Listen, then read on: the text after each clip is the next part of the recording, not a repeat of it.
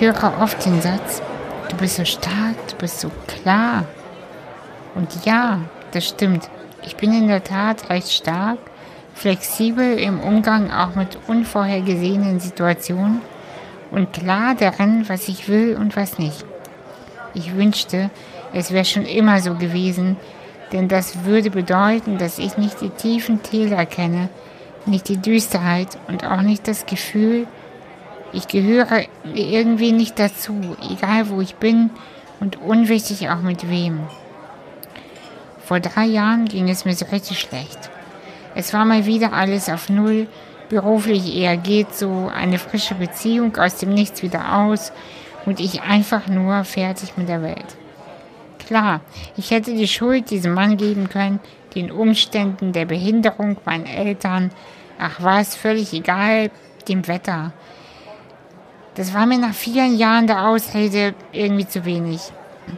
Ich spürte, es muss einfach etwas geben, irgendein Trick, eine Möglichkeit, Dinge zu verändern, und zwar nachhaltig, tiefgehend, eine Leichtigkeit, die bleibt und ein Filter, der Dinge und Menschen, die mir nicht gut tun, schneller erkennt. Es muss doch möglich sein, dass ich nicht nur von Selbstliebe spreche, sondern sie in erster Linie fühle und auch lebe. Es kann doch kein Hexenwerk sein, dieses Glücklichsein, dachte ich. Meine tiefste Sehnsucht lag allerdings nur in einer Sache. Ich wollte lächeln, und zwar ehrlich aus vollem Herzen und über das ganze Gesicht. Und meine leuchtenden Augen sollten der Beweis sein dafür, dass ich nicht nur über das Glück rede, sondern es auch wirklich fühle. Christiane Hase wurde mir empfohlen und ich bin dafür bis heute unendlich dankbar. Sie ist Heilpraktikerin für Psychotherapie und ihr Ansatz ist anders als das, was mir bisher bekannt war. Er lautet, radikale Annahme. Ohne Kompromisse, ohne nur so tun, als ob. Es gilt die Spaltung, so bezeichnet sie es, in uns mit unseren eigenen Ressourcen zu füllen. Ich mag Christiane nicht nur als Therapeutin, sondern auch als Mensch. Ich spüre ihre Ehrlichkeit, ihre Aufrichtigkeit. Sie ist mit ihrem Fokus bei mir, wann immer wir miteinander gesprochen haben. Ihr Lachen ist echt, ihr Fühlen auch. Voller Dankbarkeit und Demut habe ich dieses Gespräch mit Christiane aufgenommen und habe dabei jedes Wort von ihr in meinem Herzen aufgenommen. Mein Gefühl sagt mir, die Folge wird vielen in uns allen etwas verändern. Bist du bereit? Viel Spaß! Christiane, ich bin heute wieder bei dir in deiner wunderschönen Praxis in Hamburg. Ich war ja schon oft bei dir, vor zwei Jahren, glaube ich, haben wir uns kennengelernt. Und immer wieder, wenn ich hier reinkomme, habe ich so ein Gefühl von äh, Frieden. Also ich fühle hier immer Frieden und ähm, Herzöffnung. Und genau, bevor ich jetzt aber äh, noch mehr erzähle, ähm, ja, lade ich dich vielleicht einfach ein, dich selbst vorzustellen. Wer bist du? Also erstmal hallo Anastasia. Das ist ähm, echt ganz besonders für mich, mit dir hier zu sitzen, in diesem, äh, also mit ganz anderer Aufgabe, ganz anderem Setting sozusagen, in diesen Räumen, wo wir uns oft begegnet sind. Genau. Genau. genau. Und ähm, ja, zuerst sage ich dir einfach Danke für diese Möglichkeit, äh, so mit dir zu sprechen. Wir werden uns Dinge sagen, die wir irgendwie voneinander ahnen, aber auch noch nie so auf den Punkt gebracht haben. Und das ja, finde ich genau. total spannend. Und, ähm, hm. und für mich ist es sowieso wunderschön, mal so ein bisschen am Stück über meine Arbeit zu sprechen. Das mache ich im täglichen ja auch nicht. Ne, da, da spreche ich da schon drüber, aber immer so situationsbezogen. Ja, stimmt. Und das nur so äh, am, ja, genau, vielleicht fünf Minuten pro Sitzung, wenn man so ein Zum bisschen Beispiel. erfährt oder. Mhm. Ja, der, genau. Also, genau. wie du gesagt hast, einiges ahne ich schon, einiges weiß man auch über deine Website. Mhm. Aber umso schöner ist es so, alle geballten Fragen, die ich auch habe. und ich glaube auch viele Leute da draußen fühlen und haben, die jetzt auch zu stellen vielleicht. Ja, wenn ich ganz kurz mich vorstelle, also ich bin Christiane Hase. Ähm, mein Werdegang ähm, hat mich durch zur Theologie geführt. Ich war 13 Jahre evangelische Gemeindepastorin, habe zunächst acht Jahre eine ja, mittelgroße Gemeinde auf dem Land zwischen Lüneburg und Uelzen geleitet, als einzige im Pfarramt und hatte dann später noch eine Phase, wo ich in verschiedenen ähm, Teams mit Kollegen gearbeitet habe. Und das habe ich ähm, damals mit, mit ganzer Hingabe und, und all meinen Kräften getan. Das passte auch, und deswegen, jetzt gehe ich ein bisschen tiefer, das passte in meine, äh, zunächst in meine Beobachtung der Welt und des Menschen. Also ich habe mich vorgefunden, und da bin, bin ich überhaupt nicht die Einzige, als Kind, das irgendwie spürt, eigentlich gehört alles zusammen. Ich habe mich als Kind, ich habe das ziemlich lange aufrechterhalten können. Dieses Gefühl von, ich bin ein Teil des Ganzen und vor allen Dingen auch, ich bin irgendwie getragen in dem. Das ist aber ein schönes Gefühl, oder? Ja, ich erinnere mich richtig, wie ich als Kleine da saß und das gespürt habe. Obwohl mein Elternhaus ähm, äh, zeitbedingt ne, mit diesen Nachkriegskindern Ja. als Eltern das so in dem Ausmaß nicht, dieses Gefühl nicht kultiviert hat. Das habe ich irgendwie in mir gehabt. Und, ähm, und ich habe damals, als ich dann in so einer christlichen Jugendarbeit war, da hat mich das Pfadfindermäßige begeistert mit raus in die Natur und so, da habe ich gedacht, davon reden die. Wenn es um Gott, um Jesus geht. Und ich muss sagen, da habe ich sehr lange gebraucht, bis ich verstanden habe, ja, ich glaube, das ist das Kerngefühl, was ich ähm, in, in, in, in diesen Urerzählungen von Jesus auch fühle. Da, vielleicht spreche ich da nachher noch kurz zu. Das, Ja. Aber die kirchliche Theologie hat, andere Wege eingeschlagen und es geht genau nicht um das, was ich meine. Ja. Es geht nämlich darum, ich darf ich das ganz knapp sagen, Ja, du darfst es auch weiter sagen. Ich komme ins Predigen. Also kurz Ja, na. gesagt. es geht in der lutherischen Theologie darum, wie wird die Spaltung zwischen Mensch und Gott überwunden. Ja. Bloß dazu muss es die ja erstmal geben und ich habe die nicht wahrgenommen. Die Spaltung. Ja, ich habe die Spaltung nicht wahrgenommen. Aha. Natürlich kann ich sehen, dass der Mensch, also wir hier, ne, was wir machen, dass das irgendwie sich abgetrennt anfühlt von Ja. der Quelle, sagen wir es mal so, ja. Ja, ja, ja.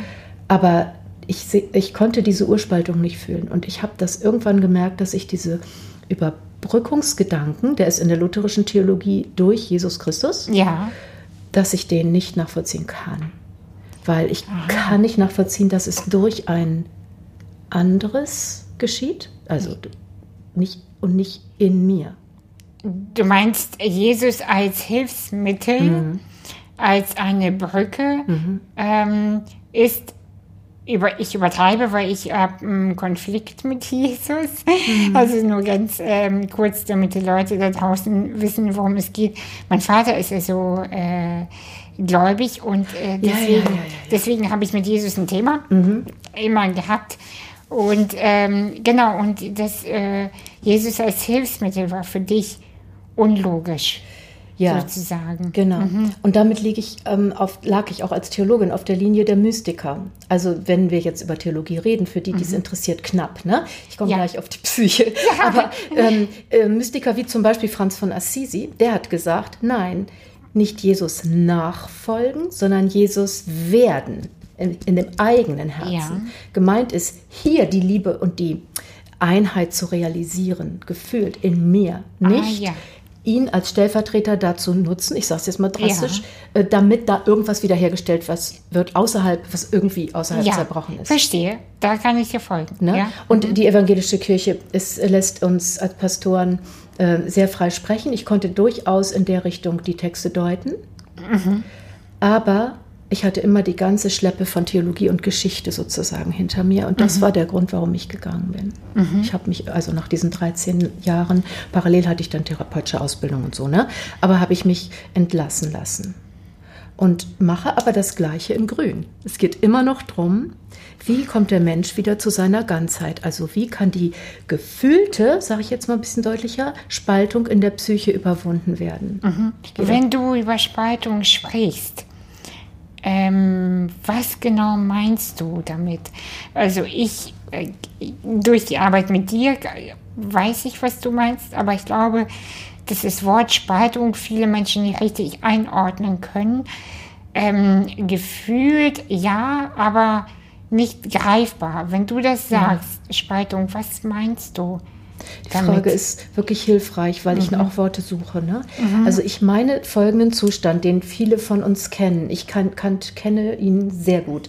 Dieses, ich mag diesen Wesenszug an mir, jenen möchte ich aber überwinden. Ah, mhm. also ich möchte so und so sein, entsprechend irgendeinem Selbstbild. Also mhm. ruhiger, äh, gelassener, mhm. erleuchteter ähm, oder auch mehr meine Wut ausdrücken können, direkter. Mhm. Also je nachdem, das ist bei, bei jeder Person ja anders. Ja. ja? Mhm. Also ich möchte jedenfalls anders sein. Und das heißt, ich mag die Züge, die mich von diesem Anderssein abhalten, nicht. Ich mag also nicht zum Beispiel meine Zurückhaltung oder ich mag nicht meine Aggression oder ich mag nicht meine negativen Gedanken oder ich mag, mag das und das nicht. Mhm. Also damit meine ich Gedanken, eher was ich so Anteile oder Zustände nenne, aber auch Gefühle. Ich möchte mhm. endlich dieses chaotische Gefühl in mir überwinden. Ich mhm. möchte nicht, mich nicht mehr so und so fühlen. Mhm. Dadurch ist, ist eine Spaltung etabliert, nämlich der, der bewertet, dass ich was sagt, ich will nicht mehr mhm. und das, was weg soll. Um das mal mhm. so ganz einfach zu sagen. Also sozusagen, man hat innerlich eine ich spreche ja gerne so bildlich, ähm, eine Kommode und äh, dann sollen die Sachen, die gut sind, oben liegen und äh, nach außen sichtbar sein und die, die wir als negativ werten, äh, wie du gesagt hast, unterschiedlich. Entweder die Traurigkeit, äh, mhm. die Wut oder die Schüchternheit, die was weiß ich. Ne? Es gibt ja so viele verschiedene die sollen möglichst weg oder wenn, dann ganz, ganz weit nach unten, ganz weit nach hinten. Ja, und ich arbeite so, jetzt gehe ich schon so ein bisschen in Richtung, wie ich das mache. Mhm. Ähm, ich gehe mal davon aus, das kann du hast, hast du mit dieser Kommode ist irgendwie ein ganz gutes Bild. Das hatte ich bisher noch nicht benutzt, mhm. aber ja, es kann nicht weg. Es kann immer nur innerhalb der Kommode umsortiert werden. Genau. Das ist der Punkt. Das ist ja. gut gesagt. Es kann in die unteren Schubladen, aber damit ist es ja nicht weg. Ja, ja. Denn es geht ja um, um, ich könnte sagen, Anteile von mir oder ich könnte auch sagen Energien, die in dieses System, was ich ich nenne, mit reingehören. Mhm. Die haben ihre Geschichte und die haben ihre Gründe. Also die Gefühle und die Anteile, die mir, mir was ich dann ich nenne, äh, von meinem leitenden äh, Blick aus nicht gefallen, haben ihre Gründe da zu sein. Und ja, genau. Man kann mhm. die höchstens nach hinten in die Schublade legen. Da sind sie aber nicht weg, sondern sie rumoren. Mhm. Also ich habe ich hab noch eine kurze Geschichte, eine wirklich witzige, bevor wir weitermachen. Mhm. Ich habe eine, eine Bekannte und sie hat mir mal was Lustiges erzählt. Sie hat, ähm, sie achtet sehr auf Sauberkeit und Ordnung. Und wenn man reinkommt, dann denkst du erstmal, wow, meine Güte, die hat bestimmt zehn Putzfrauen. Tippitoppi, alles perfekt. Und es gibt aber ein Zimmer in ihrer Wohnung, da stellt sie nämlich alles ab. Und da ist so richtig der Müll und der Dreck. Und da ist so richtig bis an die Decke des Chaos. Und das finde ich so witzig, weil, weißt du, man, von außen denkt man so, wow, was ist das? Man ist so beeindruckt. Aber da gibt es so dieses Zimmer ganz hinten. Das ist nicht so groß. Aber da steckt der ganze Müll und da will sie, bis dahin kommt sie nicht, weil sie so mit diesem perfekt äh, Halten der anderen Zimmer beschäftigt ist. Bis dahin schafft sie ihre mit der Energie gar nicht mehr. Also das finde ich auch so ein interessantes Bild. Ähm, ja, ich glaube, ja. die hat auch viele, viele Herzen. Also bei mir war es auf jeden Fall so. Und wenn wir in diesem Bild bleiben, ne, mhm. wäre die Aufgabe jetzt, Mm. einen innerlich so, ich nenne das wohlwollend neutralen Beobachtungsposten einzunehmen, mhm. dass ich die ganze Wohnung überschaue und überall neutral freundlich hinschaue. Also in diesem Bild gesprochen, sie müsste mhm. einfach nur dieses Zimmer lieben, wie es ist, schon mhm. wäre alles gut. Ja, stimmt.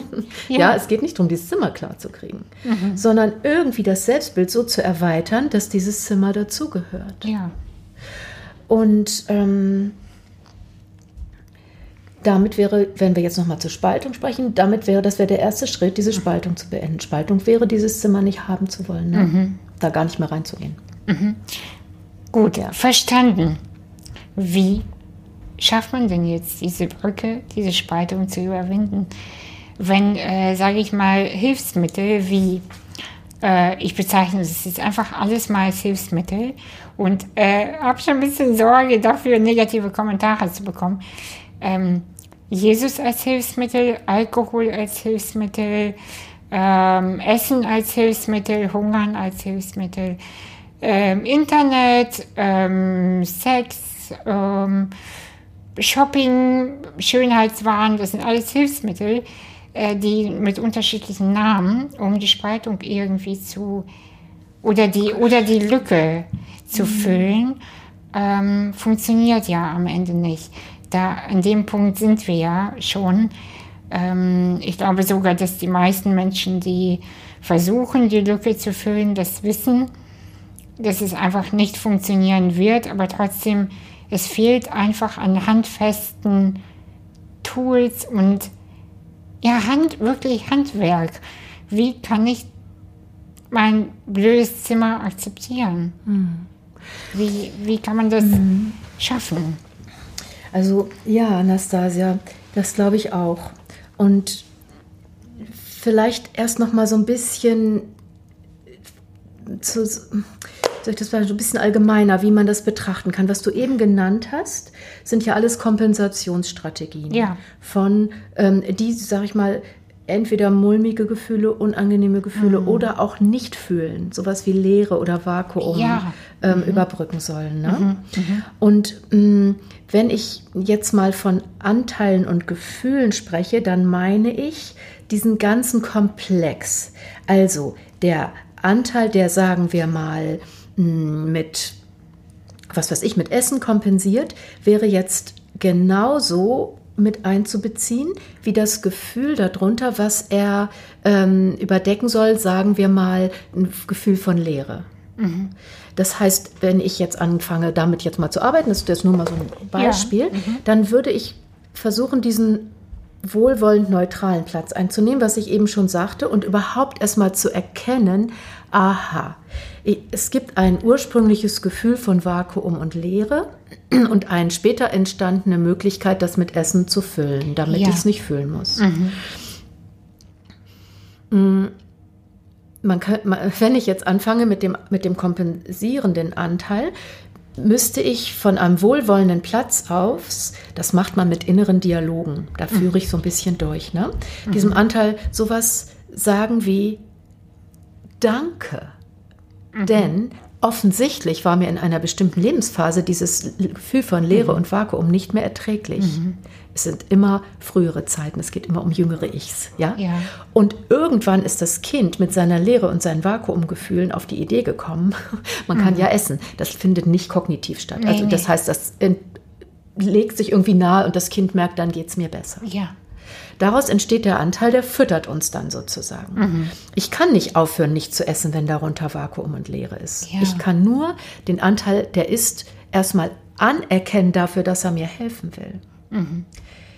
Dann Mhm, ja. ähm, geht es darum, wie der Anteil, der empfiehlt zu essen, es nimmt, dass er überhaupt mal anerkannt wird, dass er in diesem psychischen äh, System, was ich ich nenne, mhm. eine eine Helferrolle eingenommen hat. Das heißt, dass man gar nicht erst sagt, äh, oh Mann, ey, ich, ich habe so viel gegessen. Jetzt sind wir bei dem Beispiel gelandet. Ähm, ah, so ein Mist und Scheiße und das muss jetzt weg und ich will das nicht, sondern dass man sagt, ah, dieser Teil hat meine Lehre gefüllt.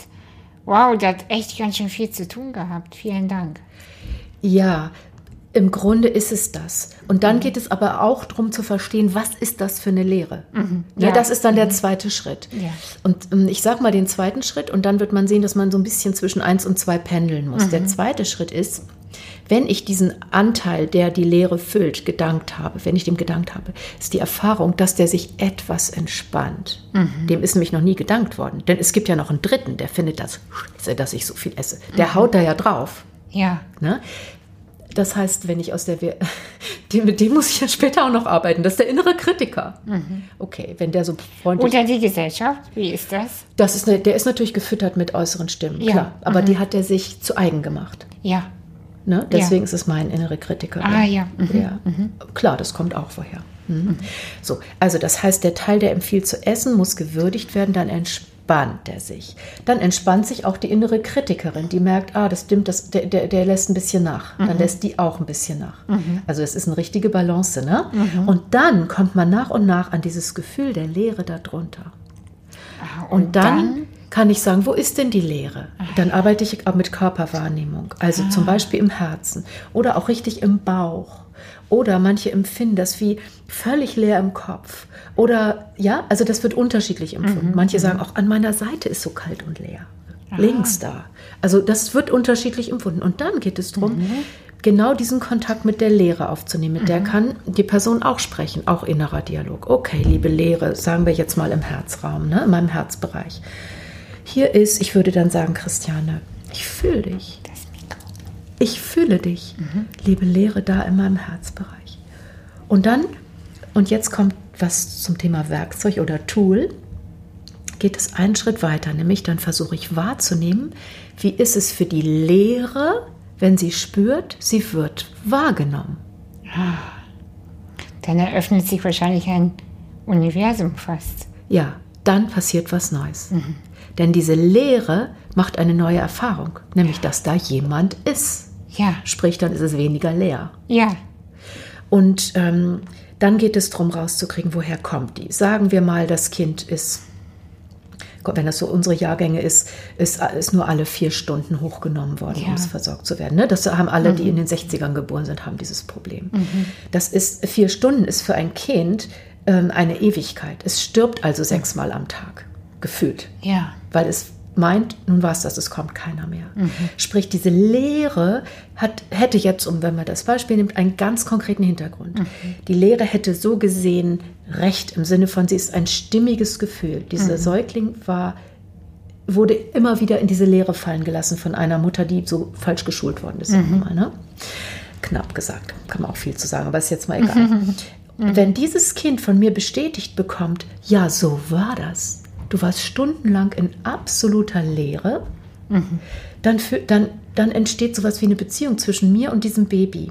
Ja. Also ich könnte auch sagen, dieser Baby-Gefühlsschicht in der erwachsenen Person. Ja, genau. Und dieses Ja, genau, dass wir gar nicht erst in dieses Thema kommen von ähm, dein kindliches, äh, nee, wie heißt das? Ähm, Meinst du das innere Kind? ja, das innere Kind, das ist nämlich so äh, grob formuliert, so, das ist so einheitlich Ja. viel. Darunter liegt ja noch ganz viel. Ja, da können wir vielleicht nachher noch mal so einen Satz Ja, zu sagen. Ist mhm. interessant. Also das ist natürlich, man kann das inneres Kind nennen, jetzt in diesem Alter, in dieser Situation. Das willst du, glaube ich, sagen. Also Genau. spezifisch. Keiner hat ein inneres Kind. Ja, Sondern- genau, das wollte ich sagen. Ja, Ja, jedes Trauma, also entweder Entwicklungstrauma oder Schocktrauma, ne, was so nach und nach entstanden ist oder durch ein Ereignis, schafft sowas wie ein inneres Kind. Mhm. Also so eine Art innere, eingefrorene äh, Person. ja. So ja. kann man das nennen. So, jetzt bin ich bei diesem Baby. Und wenn ich Kontakt aufnehme mit diesem Kind und es bestätige, dann macht es die Erfahrung, ah, ich habe das richtig wahrgenommen, da fehlte was. Und dann kommt ja in diesem Moment Kontakt zustande, ja? Dann wird diese Lehre an ihrem ganz tiefsten Punkt genährt. Und ähm, viel mehr ist da erfahrungsgemäß auch nicht nötig. Außer noch sowas wie, und wenn du dich leer fühlst bis ans Ende meiner Tage und wenn ich essen sollte, bis ich platze, ganz egal, du gehörst zu mir, wie du bist. Das meine ich mit bedingungslosen Annehmen. Ja.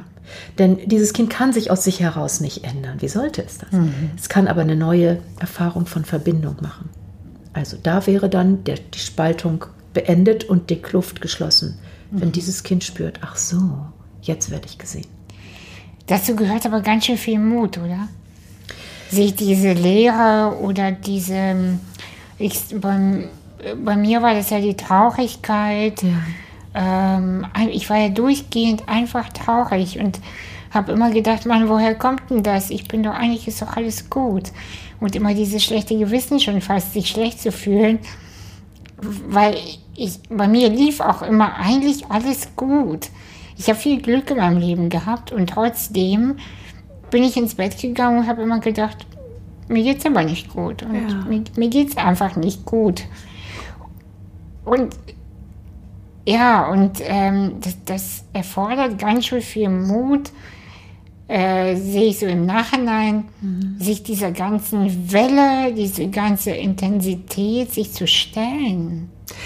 Meine Erfahrung ist, also ich würde auch sagen, es ist ein bestimmter Mut, aber gleichzeitig wird er auch belohnt. Ich glaube, das mhm. würdest du auch sagen, und zwar eigentlich von Anfang an. Denn wenn so ein Kontakt gelingt, das ist natürlich nur ein Bausteinchen, das geht weiter, ne? mhm, ne? mit weiteren Erfahrungen, die integriert werden wollen. Aber wenn so ein Kontakt gelingt, entsteht sofort ein kleines erstes Beziehungsglück, sage ich jetzt mal so, ja, zwischen ja. uns und diesem Anteil. Denn ein, ein Kindaspekt wird wieder lebendig. Mhm. Wir sind natürlicherweise lebendig mhm. und freudvoll, also in der Lage, Freude zu fühlen. Mhm. Dieses Kind wird wieder lebendig und der Anteil, der das irgendwie versucht hat zu unterdrücken oder in den Griff zu kriegen, entspannt sich auch. Denn danach kann ich wieder mit dem reden, mit dem Anteil reden, der gesagt hat, komm, isst doch, wenn du dich so leer fühlst. Ja.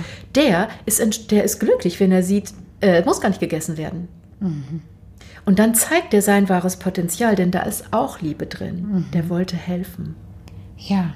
Und wir sehen plötzlich, dass das, was die innere Kritikerin dann bekämpft hatte, nämlich diese Esserei, ja, dass das gar nichts ist, wogegen ich kämpfen muss, weil das war doch auch Liebe. Mhm. Also will sagen, ein Versuch, eine Art Notlösung natürlich. Ne? Ja, ein ja, Versuch, klar. das System irgendwie stabil zu halten. Mhm. Genau. Also wenn das so glücklich läuft, wie ich das jetzt hier etwas knapp sage, ja, dann wird dieses Kind gefühlt und integriert und die kompensatorischen Anteile dimmen runter mhm. und zeigen ihren wahren Kern. Und der ist immer, ich wollte dir doch helfen. Das meinte ich, als ich in diesen Raum gekommen bin, dass ich immer Frieden hier fühle, weißt du? Und genau, ich glaube, das ist genau das. Alles entspannt sich und ähm, dieses Gefühl von, es ist doch alles okay. So. Ja, es entsteht ein Gefühl von, sagen wir mal, ich beschreibe das so, ich, vielleicht meinst du das. Also ich fühle das so, dass der Raum, der beruhigte Raum größer wird in mir. Also ja. der Raum wird größer, mhm. auch stiller. Ich werde allerdings auch sensibler für das, was dann irgendwie da drin irgendwie wie quer liegt oder andere ähm, mhm. Signale sendet. Mhm. Das heißt, wer damit anfängt, kann auch nicht so leicht wieder aufhören. ja, das stimmt. Ja, es ist mhm. wirklich, also ich kann nicht sagen, wir haben das Therapieziel Frieden. Ich kann nur sagen, der Frieden wird größer, aber auch die Wahrnehmung feiner. Mhm. Also das geht dann weiter, dann melden sich weitere Anteile, die merken, ah, sie hat die verstanden, dann versteht sie auch mich. Vielleicht. Vielleicht. Ja, hoffentlich. Genau, also es könnte auch meine mhm. Zeit gekommen sein, ja? ja? Das heißt, das ist ein Weg, der darauf hinausläuft, dass ich immer mehr Aspekte meines Wesens, die mir bisher noch völlig also unbekannt waren, mhm. auftauchen. Und zwar sowohl verletzte Anteile, die mhm. leidende Anteile, als auch ähm, Anteile, die ich eher auf der Täterebene sehe, also die, diese kompensatorischen Anteile, mhm. die mir und anderen nicht gut tun, wenn ich die nicht integriere. Mhm. Ne? Also das heißt, der, der Range wird immer weiter. Die eigene Blumenwiese wird dann so ein bisschen bunter vielleicht? So kann man es auch sagen, ist schön gesagt, wirklich. ja, die blühen dann ja. auf. Und da ist halt nicht nur oh. die Rosen und die Tulpen, sondern auch Unkraut und äh, komische Tierchen sind auch dabei. Ja, und das ist eigentlich so gesehen auch wieder ein gutes Bild, weil auf einer wirklichen echten Wiese all diese Wesen zusammengehören, damit das Biotop Wiese funktioniert. Mhm. Ne? Also all die Anteile gehören zu uns. Aber als, mm, also dazu möchte ich noch was sagen, genau. In integrierter Version, die sind ja sowieso da man, man, also was wir eben hatten, dieser Teil, der sagt, mm, der das Essen empfiehlt, ne?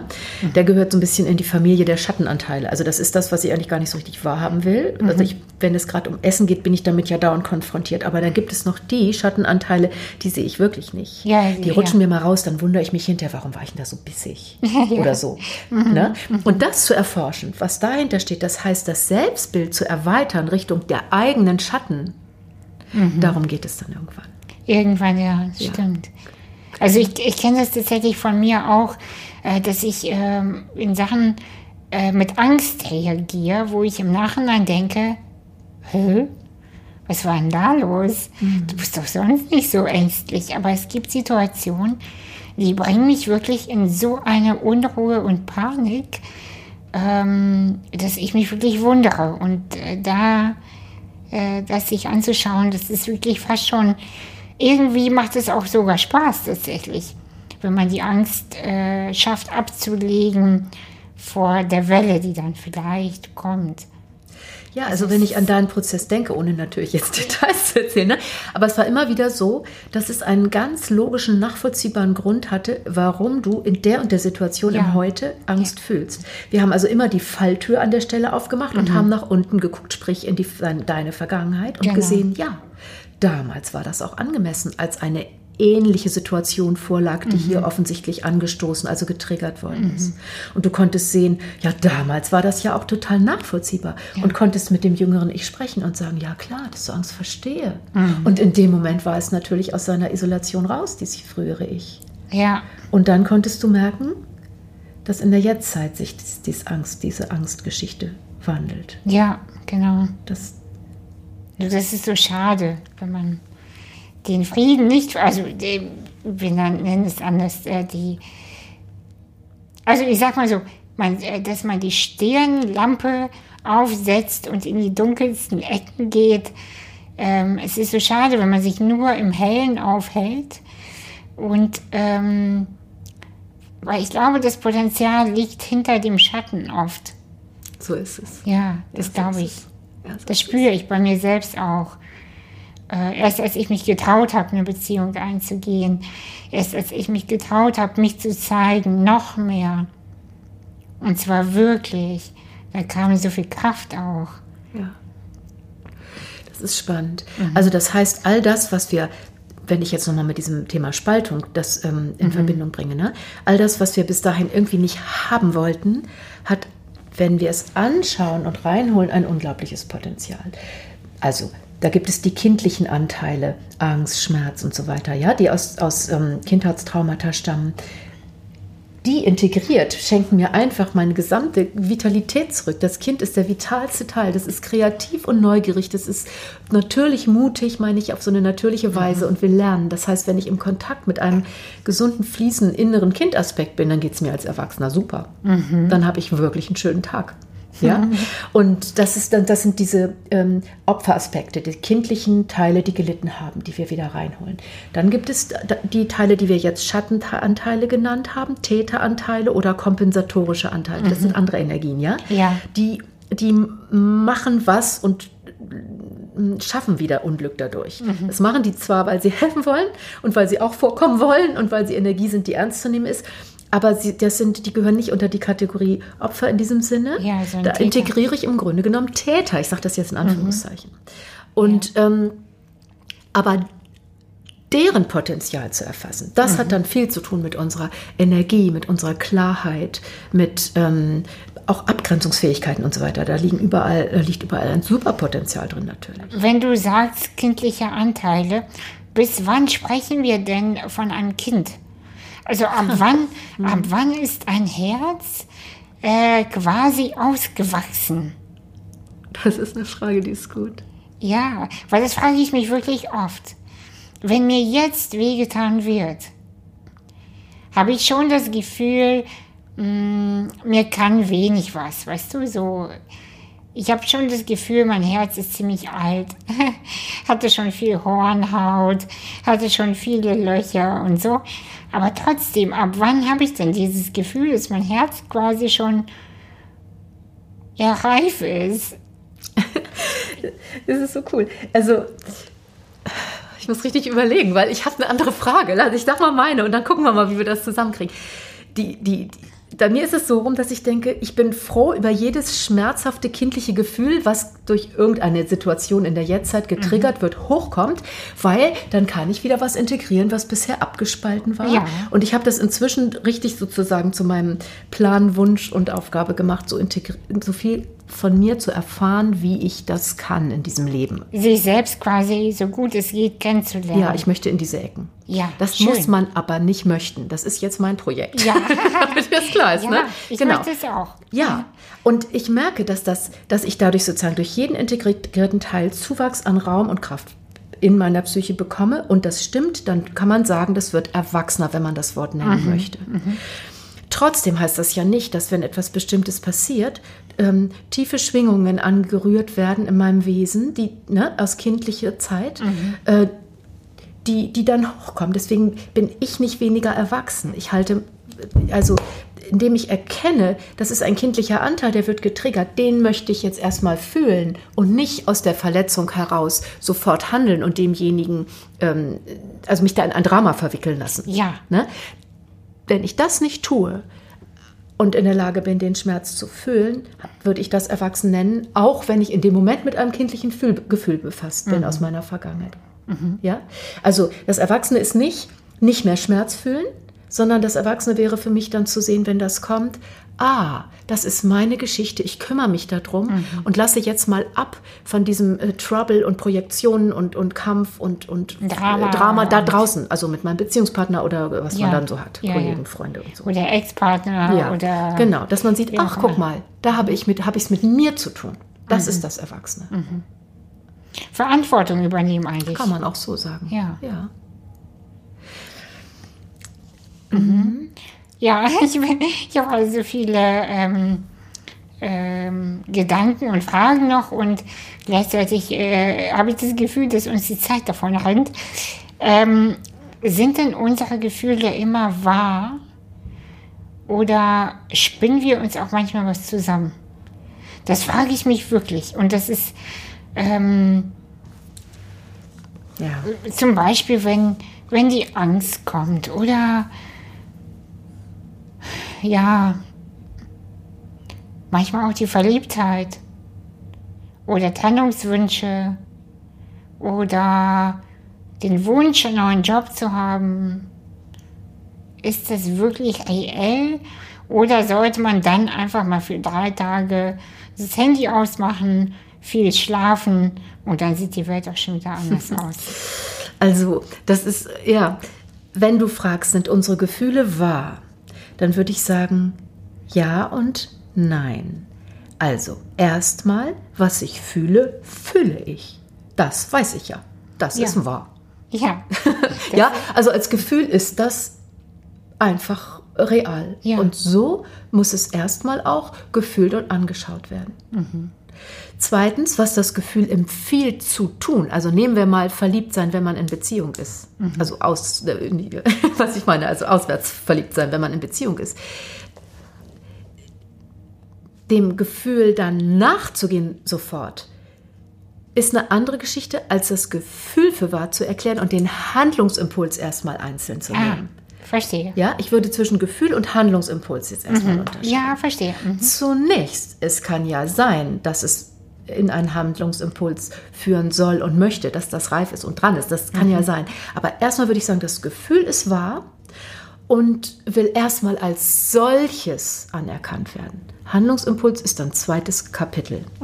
Kann sein, kann nicht sein, ne? Okay, verstehe. Und das Gefühl, wenn man jetzt mal dieses Beispiel nimmt, dann kann man sagen, okay, dann fasziniert mich irgendwas an dieser dritten Person. Sagen wir mal, ich nehme irgendwas, die Lebendigkeit.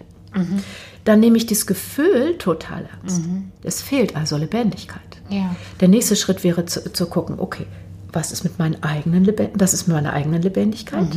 Der weitere nächste mögliche Schritt wäre zu gucken, was ist mit der Lebendigkeit in der Beziehung, die ich jetzt lebe? Was ist mit der Lebendigkeit in meinem Partner? Das dort zu thematisieren, in irgendeiner Form, die müsste man eine geeignete Form finden. Ne? Kann, also dazu gibt es zum Beispiel auch tolle Paartherapie. Also, also das wirklich anzuschauen, was ist, was, wo ist uns die Lebendigkeit abhanden gekommen, um rauszukriegen, ist Lebendigkeit vielleicht das gemeinsame Projekt mit meinem Partner, der da genauso drunter leidet und wir beide wenden die ganze Geschichte, dann wäre dieses Gefühl, ich verliebe mich dort in dieses lebendige Wesen, ein super Anstoß gewesen, die Beziehung zu be beleben. Ah, Oder aber stelle ich in dem Laufe dieser äh, Arbeit fest, das ist gar nicht sein Projekt, Lebendigkeit, das meines Partners, sondern der kommt da nicht hinterher. Oder, oder, oder. Oh, Und wir ja. stellen fest, hier endet die Beziehung. Dann hätte mir dieses Gefühl das gezeigt. Kann auch sein.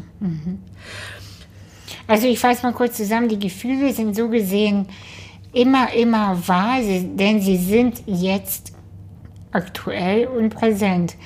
Sie wollen gefühlt werden, was aber nicht bedeutet, dass man immer den Gefühlen hinterher mit Aktionen hecheln sollte, Ja. sondern erstmal kurz warten, integrieren und dann schauen, was sich als nächstes zeigt. Ja, Und vielleicht, vielleicht ergänze ich noch Gefühle, die ausagiert werden wollen. Also wenn ich jetzt mal bei Wut bin, also Wut auf den Chef oder irgendwen, ja, mhm. die Chefin oder die Person X, egal. Dann geht es darum, diese Wut zu fühlen, die Wut als solche zu bejahen. Mhm. Aber ich lasse sie nicht an Person X aus. Mhm. Allerdings braucht die Wut Ausdrucksformen. Also ich empfehle jedem darüber nachzudenken, wie man Wut eigentlich äh, bewegen kann, oh, ausdrücken oh, das kann. Das finde ich so.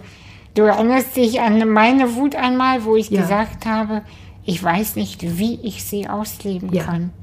Genau. Ich kann, ich sitze ja den ganzen Tag. Ja. Wie kann ich meine Wut zeigen. Ich kann keinen Sport machen, ich kann nicht boxen.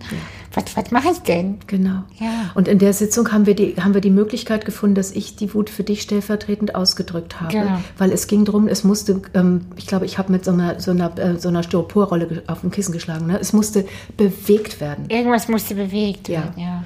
Und das war in diesem Fall jetzt mit dir, ne? stellvertretend. Und ich glaube, es war einigermaßen möglich, oder? vielleicht nicht so zufriedenstellend, wie wenn ich ja. das selbst gemacht hätte, weil die Restenergie bleibt auf jeden ja, Fall. Die bleibt im Körper. Weil ich bin ja dann die, immer die Zuschauerin. Aber ähm, es war auf jeden Fall schon eine kleine Methode. Ja. Äh, wo wir sprechen, fällt mir da für dich noch was ein. Das machen wir dann aber mal, wie du die okay. Wut ausdrücken könntest. Ne? Mhm. Es geht also darum, wie kann man Wut ausdrücken. Plopfolie hilft auch, drüber fahren. Geht auch manchmal. Gut. ähm, ja. In jedem Fall geht es darum, dass Gefühle auch Ausdruck brauchen. Denn wenn, vielleicht sage ich nochmal so, die Gefühlen ist der Verdauungsapparat der dessen, was das Leben mit sich bringt auf der emotionalen mhm. Ebene. Also über Fühlen verdauen wir Eindrücke. Mhm. Und zwar alle, auch die schönen, über die, das Gefühl von Freude. Und die schweren über das Gefühl von Schmerz und so weiter.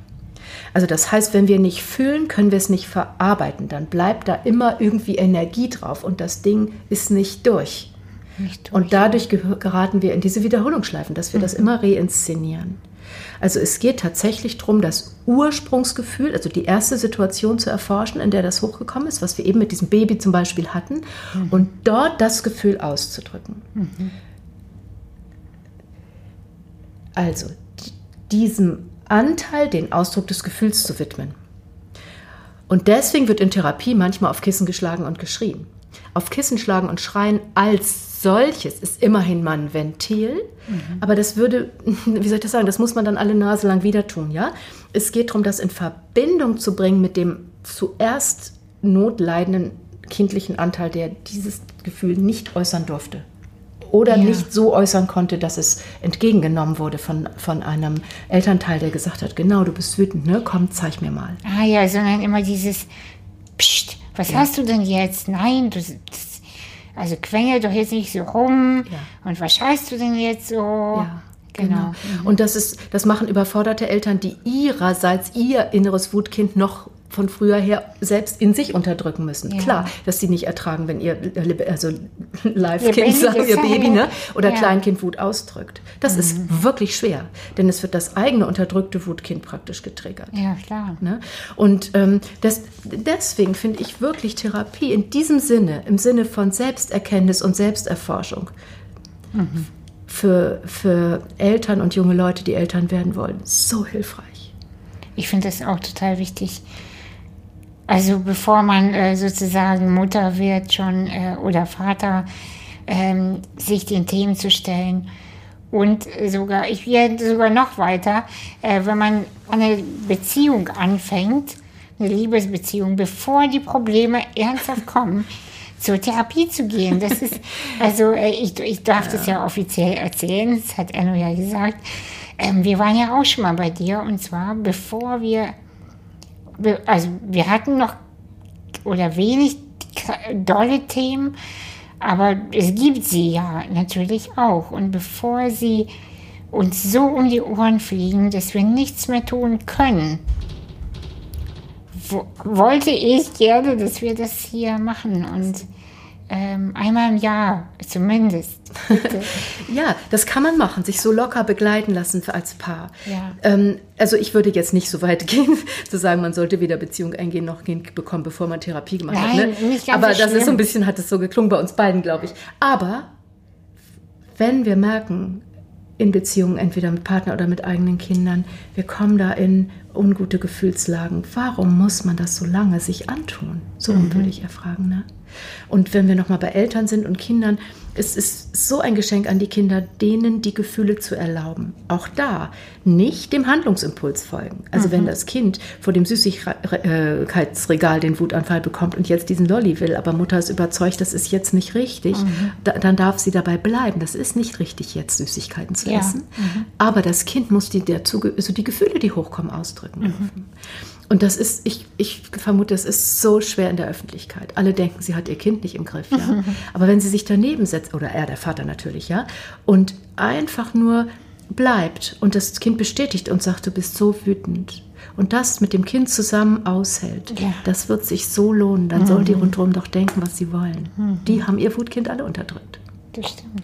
Aber wenn ich das aushalte, dass mein Kind Wut ausdrückt und ich bin da und wenn es abklingt, kann ich das Kind in den Arm nehmen. Mhm. Dann hat das Kind die Botschaft, deine Gefühle sind okay, auch wenn wir jetzt nicht machen, was du willst. Ja. Und auch wenn es unangenehm ist, aber ich stehe zu dir und ich bin da. Ja. Ja. Und das ist, ähm, das ist das Geschenk. Und ähm, denn Wut, das wollte ich, darauf wollte ich noch hinaus, Wut ist pure Lebensenergie. Nur gestaute Wut ist aggressiv und zerstört. Ja. Wut ist einfach der Ausdruck von Ich will. Und wenn wir dieses Ich will nicht in uns hätten, dann, dann könnten wir überhaupt nicht existieren. Ah, ich bekomme gerade Gänsehaut. Das finde ich so schön. Weil das ist so wichtig, das zu sagen. Wut ist nicht immer nur Zerstörung gestaute Wut wird zerstörerisch. Genau, ja. Wut, das merkt man, wenn ein Baby Wut ausdrückt. Ist das mhm. Zerstörung? Nein. Es sagt mhm. nur, hier bin ich und jetzt kümmert euch gefälligst um mich, denn ich bin ja. in Not. Und wenn es diesen Wumms nicht hätte, könnte es überhaupt nicht überleben. Mhm. Und, ne, und es sollte ja. die Erfahrung machen, dass es damit auch zum Ziel kommt. Mhm. Als Baby, wo es selber ohnmächtig ist. Wenn wir dann selber mehr Macht bekommen, ähm, auch für uns zu handeln, dann muss, wird, natürlich wird es abgestimmt mit anderen. Ne? So. Ja, klar. Mhm. Also will sagen, Gefühl ist okay, auch wenn der Handlungsimpuls nicht immer befriedigt werden kann. Wir haben noch zehn Minuten. Aber eine Frage hätte ich noch ähm, zum Thema Gefühle. Ähm, kann man Gefühle erben? Oder sind es immer nur Gefühle, die in unserem Leben entstanden sind? Mhm. Also, wenn man das Wort erben so benutzen will, würde ich sagen, ja. Mhm seit Sabine Bode und ihrem Buch Kriegskinder ja. und ähm, seit die Epigenetik das auch beschreibt, wie das in den Generationen so weitergegeben wird, mhm. ähm, muss man sagen, ja, man kann Gefühle erben. Kinder fühlen Gefühle ihrer Eltern, ihrer Ahnen. Und ähm, ich, also, also mit meinen Worten würde ich das so beschreiben, das Kind ist wie eine riesige Parabolantenne und fühlt einfach alles, vor allem die in, den, in der vorherigen Generation unterdrückten Gefühle. Mhm die fühlt das Kind pur. Mhm. Und wenn wir später das zu fassen kriegen in, in, therapeutischen Situationen, dass wir merken, Moment mal, diese Angst ist überhaupt nicht von mir. Ich habe irgendwie das Gefühl, das kommt von meiner Mutter, die im Bombenkeller war als Kind zum Beispiel. Ja, ne? ja. Oder, oder, oder, dann kann man daran et, muss man daran etwas anders arbeiten. Ich habe ja gesagt, Gefühle annehmen.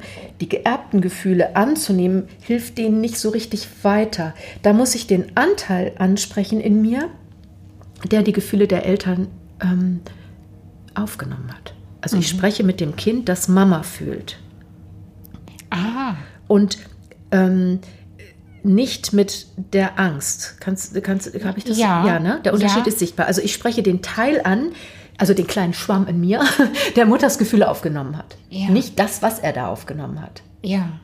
Denn wenn ich dauernd mit der Angst arbeite, die er aufgenommen hat, sehe ich nicht den eigentlichen Grund, dass es nämlich einen Anteil gibt, der das genommen hat. Genau. Und mit dem brauche ich Kontakt. Ja. Und mit dem sage ich dann, genau, du hast gefühlt, was Mama, was da unterschwellig bei Mama war. Also ich rede jetzt mal so ein bisschen improvisiert. Ja. Ne? Mhm. Und letztlich läuft es darauf hinauf, dass ich diesem Teil sage, und wenn du ewig die geerbten, erbten, geerbsen, die geerbten Gefühle weiter hältst und mhm. ich mich damit mein Leben lang dadurch irgendwie auseinandersetzen, vielleicht mhm. sogar quälen muss, selbst wenn, du gehörst zu mir. Mhm. Und, dann und das ist, glaube ich, schwierig. Da, da, da merke ich gerade bei mir so ein Ding von, warum, sollte ich? Das gehört doch nicht mir. Genau. Meine Mutter hat das nicht abgehandelt, soll sie das noch übernehmen? Ja, genau. Also da, da, also da wehrt sich ein Anteil. Da, siehst du, da, da komme komm ich gleich in, in, meine eigenen Prozesse so und denke, ja. Warum soll ich die Arbeit auch noch für meine Mutter jetzt hier tun? Genau, Nein. genau. Aber es ist natürlich, Und dann würde man jetzt, wenn wir daran jetzt arbeiten würden, würde man einen kleinen Umweg machen und erstmal Mhm. mit diesem Anteil arbeiten, dem das stinkt, die Sachen für Mutter zu fühlen. ja, Ne? Und dann würde man dem Teil recht geben, denn auch der hat irgendwie recht. Mhm. Und dann würde man ihn irgendwann bitten, einen kleinen Moment beiseite zu treten, also ein bisschen Luft zu lassen, das würde von selber entstehen. Mhm. Und dann könntest du wieder von diesem neutral wohlwollenden Platz Mhm. mit diesem, ich sag jetzt mal kleinen Schwamm in dir, ne? das ist ein kindlicher Aspekt, der das Ja. aufgenommen hat, Ja, klar. sprechen. Und die, die ohne Bedingungen akzeptieren. Denn wenn die ohne Bedingungen, ja, bei dir angenommen wird, merkt sie selber, bei Mama musste ich aber Bedingungen erfüllen. Ich musste nämlich Mamas unguten Gefühle fühlen. Die fängt von selber an zu merken, was gesunde Beziehung zwischen einem Kind und einer mütterlichen Instanz ist und kommt zu dir. Und wenn sie zu dir kommt, lässt sie automatisch diese Sachen los. Also du kannst sie nur über eine gute, bedingungslose Beziehung heilen. Es war die Bedingung, bei dieser Mutter konnte sie nur bleiben, wenn sie Mutters Gefühle gefühlt hat. Das war der Mutter ja nicht bewusst. nee, das ist, Da, wir reden genau, über das Unbewusste. Unbewusste, ja, genau. natürlich. Das ist wichtig nochmal zu ja, erwähnen. die Mutter hat bewusst überhaupt gar keine Bedingungen Ja. gestellt. Das ist einfach passiert. Wahrscheinlich hat die Mutter sogar auch was von ihrer Mutter übernommen. oder Davon dem gehe ich mal Vater. aus. Ja, Ja. genau. Ne? Genau. Und so können wir die sogenannten geerbten Gefühle ähm, sortieren, sozusagen, von unserer Essenz. Genau. Ja, magst du noch kurz darauf eingehen, wer alles zu dir kommt? Also ich glaube, so ein bisschen ist deutlich geworden, dass meine Arbeit, das nennt sich Therapie dann, ne, weil ich es ja auch irgendwie nennen muss, aber es hat sehr viel mit Selbsterkenntnis zu tun. Vielleicht könnte ich es auch anders formulieren. Therapie ist Selbsterkenntnis. Ja. Und ähm, deswegen passt das gut zu allen, die, die die Lust, Freude, Bedürfnis und Fähigkeit zur Selbsterkenntnis haben. Und das hat der Mensch, der mit den sogenannten normalen Neurosen zu tun hat. Also alles, was mit Angst zu tun hat, was mit Depression zu tun hat. Alle Traumata, also bestimmte Ereignisse in der Kindheit, die ein Trauma hinterlassen haben, müsste man andermal nochmal drüber sprechen, was das ist. Lassen wir jetzt mal so stehen. Ne? Ja, ja, vor. klar. Das geht gut mit dieser Herangehensweise. Ähm, alles, was in Beziehungen drückt. Ähm, alles, was mit Selbstentfaltung zu tun hat, mit Wunsch nach neuen Schritten im Leben, nach, mit Wunsch nach mehr Kreativität, Lebendigkeit. Also diese Suchenden finden sich bei mir und Ja, können mit meiner Sprache und Herangehensweise etwas anfangen. Ähm, es läuft darauf hinaus, dass man diese, ähm, diese Dialoge mit dem inneren Kind, könnte ich sagen, oder mit meinen Worten, diesen Umgang mit den eigenen Gefühlen so verinnerlicht, dass man das auch ohne Sitzung für sich machen kann. Ne? Also es geht auf einen bestimmten Umgang, ähm, läuft es auf einen bestimmten Umgang hinaus, wie ich mit mir und meinen Gefühlen umgehe. Immer. Ja. Und das eignet sich ganz, ganz schön für das ähm, Feld, was ich eben beschrieben habe. Alle Menschen, die an Suchtthemen arbeiten oder mit Zwängen, greift das erfahrungsgemäß in der Phase, wo das akut ist, nicht so gut.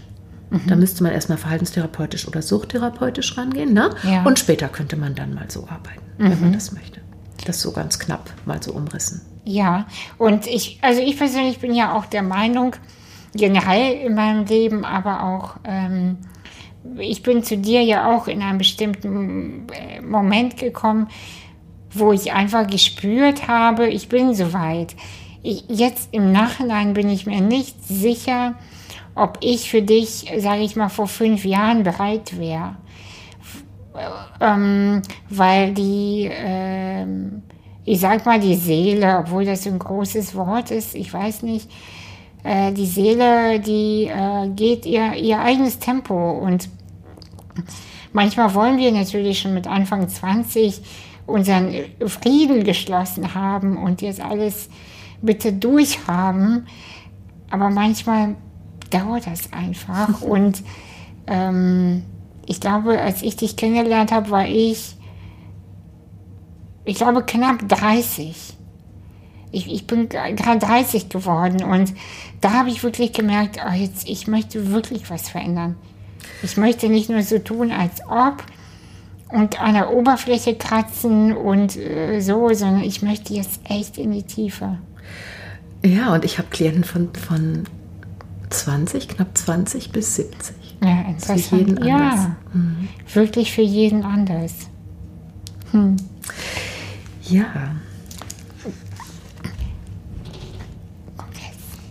Ja, äh, magst du noch irgendwie ähm, was über deine Arbeit erzählen, wie du, was du sonst so anbietest oder äh, wie du deine Arbeit zeigst? Ähm, ja, und dir nachher noch irgendwas sagen möchtest. ja, also jetzt muss ich richtig auswählen. Die Zeit ist wirklich ein bisschen davon gelaufen. Ähm, vielleicht sage ich das, was aktuell ist und mir deswegen wichtig ist. Ähm, zusammen mit meiner Kollegin und Freundin Ellen Kalweit-Borg führe ich jetzt in Hamburg das dritte Mal einen Kongress durch, den wir inzwischen Congressival nennen, weil, es sich ein, weil sich eine sehr feierliche und fröhliche Atmosphäre da etabliert hat. Ähm, in, den wir fühlende Räume nennen. Mhm. Ähm, fühlende Räume ist ein Wochenende für mh, mm, alle, die mit ihren Gefühlen in dieser Form integrativ umgehen wollen, wie ich das eben angerissen habe. Da gibt es natürlich auch andere Methoden, wie man das machen kann. Mhm. Aber für alle, die sich nicht selbst optimieren und verbessern wollen, sondern wirklich in eine tiefere Selbstliebe kommen möchten. Mhm. Und zwar sowohl für Menschen in helfenden Berufen, also äh, ganze Sparte, die, die ähm, Impulse dafür haben möchten, wie sie mit ihren äh, Klienten, Schülern und so weiter umgehen können, mhm. als auch für Suchende, die selber sich vielleicht eher als Klienten verstehen, die einen neuen Umgang mit ihren Gefühlen ähm, für sich erarbeiten möchten.